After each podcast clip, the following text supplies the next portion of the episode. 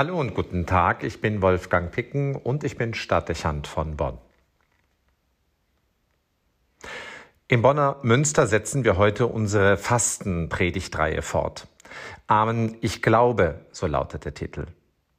Es geht dabei um eine Vergewisserung unseres Glaubens. Wir müssen uns dringend mit unseren Fundamenten auseinandersetzen, um die innere Logik, auch die Schönheit unseres christlichen Bekenntnisses neu zu erfassen. Es braucht eine hinreichende Orientierung über die Kernaussagen unseres Credos, besonders auch deshalb, damit wir denen nicht auf den Leim gehen, die sowohl von außen wie auch aus dem Inneren der Kirche die Grundlagen unseres Glaubens unterspülen und damit den Katholizismus perspektivisch in den Kollaps treiben. Schließlich soll erkennbar werden, wie aktuell viele Aussagen unseres Glaubensbekenntnisses sind. Die katholische Sicht auf Gott, auf die Welt und die Gesellschaft hat durchaus mehr alltagsrelevant, als viele annehmen. Heute wenden wir uns mit dem ersten Satz des Glaubensbekenntnisses zu. Wir beginnen zunächst mit dem ersten Teil. Ich glaube an den einen Gott, den Vater, den Allmächtigen. Diese Worte klingen zunächst nur wie eine harmonische und harmlose Einladung. Doch es ist nicht die große Klammer, die alle einbezieht, die an etwas Höheres glauben. Es heißt hier nicht, ich glaube an einen Gott, sondern ich glaube an den einen Gott. Wie oft bin ich aber schon, auch unter Christen, mit der These konfrontiert worden, dass wir schließlich alle an denselben Gott glauben. Was dann im Ergebnis so viel heißen soll, wie dass alle Gottesbilder auf dasselbe hinauslaufen und es in der Konsequenz gleichgültig ist, woran der Mensch glaubt. Fast möchte ich sagen, dass dies eine Grundthese unserer multikulturellen und sich als tolerant verstehenden Gesellschaft ist. Man hofft mit dieser Form der Egalisierung die Bevorzugung der einen Religion des Christentums abzubauen, eine Gleichgültigkeit des Staates gegenüber der Religion zu rechtfertigen und vermeintliche Konfliktpotenziale zwischen den Religionen mindern zu können. Doch diese Annahme ist so undifferenziert wie töricht.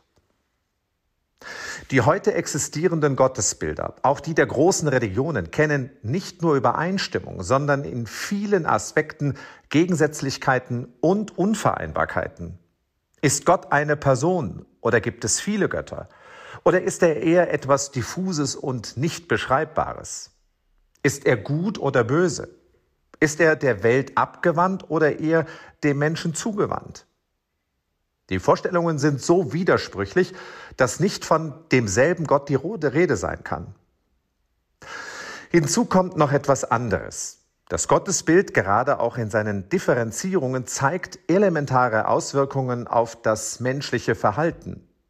Folglich sind die Vorstellungen von der Würde des Menschen, von der Bedeutung der Schöpfung sowie von Ethik und Moral unter den Religionen und Weltanschauungen in vielem so divers und konträr wie die Gottesbilder selbst. Diese Unterschiede wegzureden, ändert nichts an den Fakten und vor allem auch nicht daran, dass wir an den gesellschaftlichen und politischen Realitäten in vielen Teilen der Welt sehr konkret manchmal auch erschreckend ablesen können, wie sehr es oft einen Unterschied macht, woran die Menschen, woran ein Volk glaubt. Es muss irritieren, dass ausgerechnet in vielen westlichen Zivilisationen, die neben klassischer Philosophie und den Ideen der Aufklärung nicht zuletzt der christlichen Botschaft ihr konkretes Verständnis von Recht und sozialer Ordnung verdanken, besonders stark den Eindruck vermitteln, dass die religiöse Grundhaltung des Menschen unbedeutend sei. Das grenzt nicht nur an Selbstverleugnung und Wahrnehmungsstörung, es gefährdet zudem die Zukunftsfähigkeit unserer gesellschaftlichen Ordnung, weil man die Pflege ihrer Grundlagen schmählich vernachlässigt. Die Verdunstung des christlichen Glaubens wird deutliche Auswirkungen auf unsere gesellschaftliche und politische Ordnung haben und sie elementar schwächen.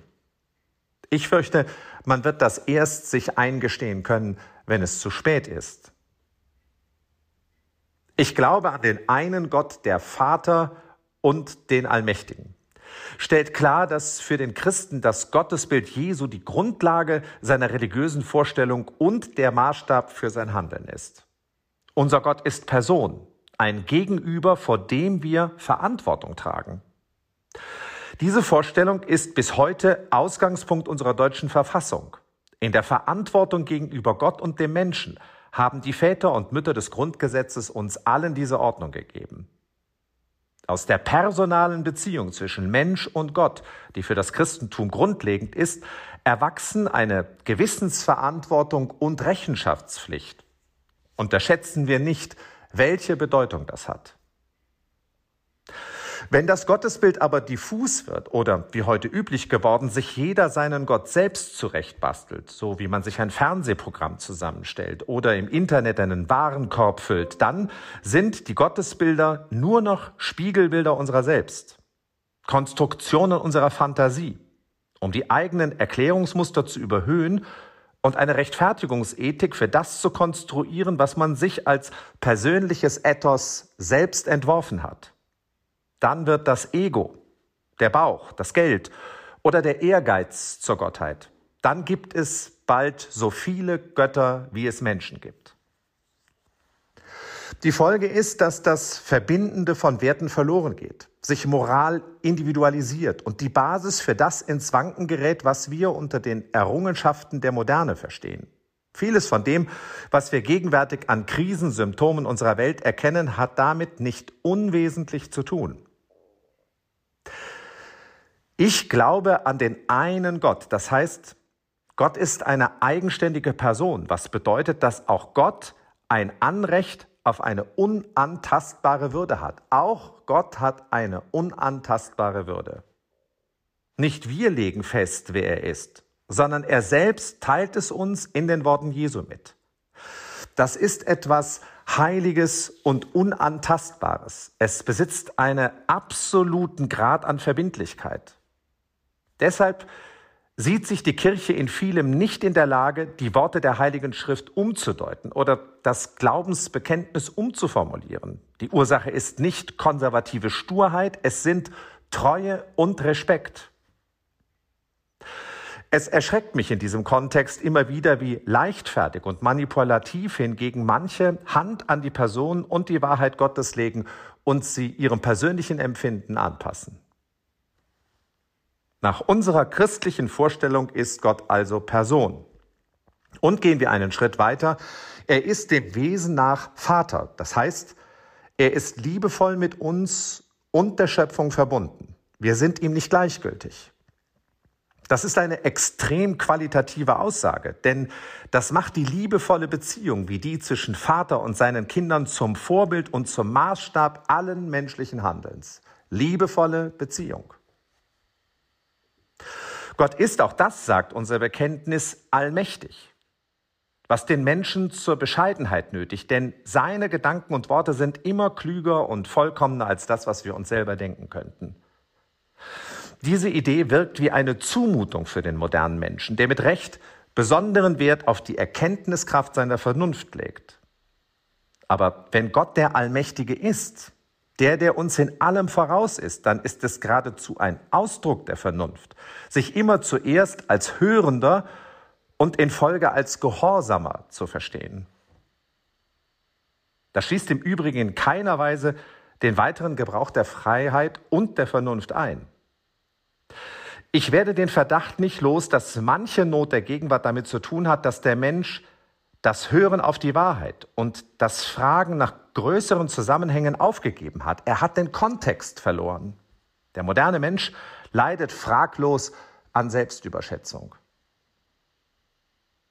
Wir glauben also, dass Gott uns in der Botschaft Jesu Anteil an einer größeren Wahrheit nehmen lässt.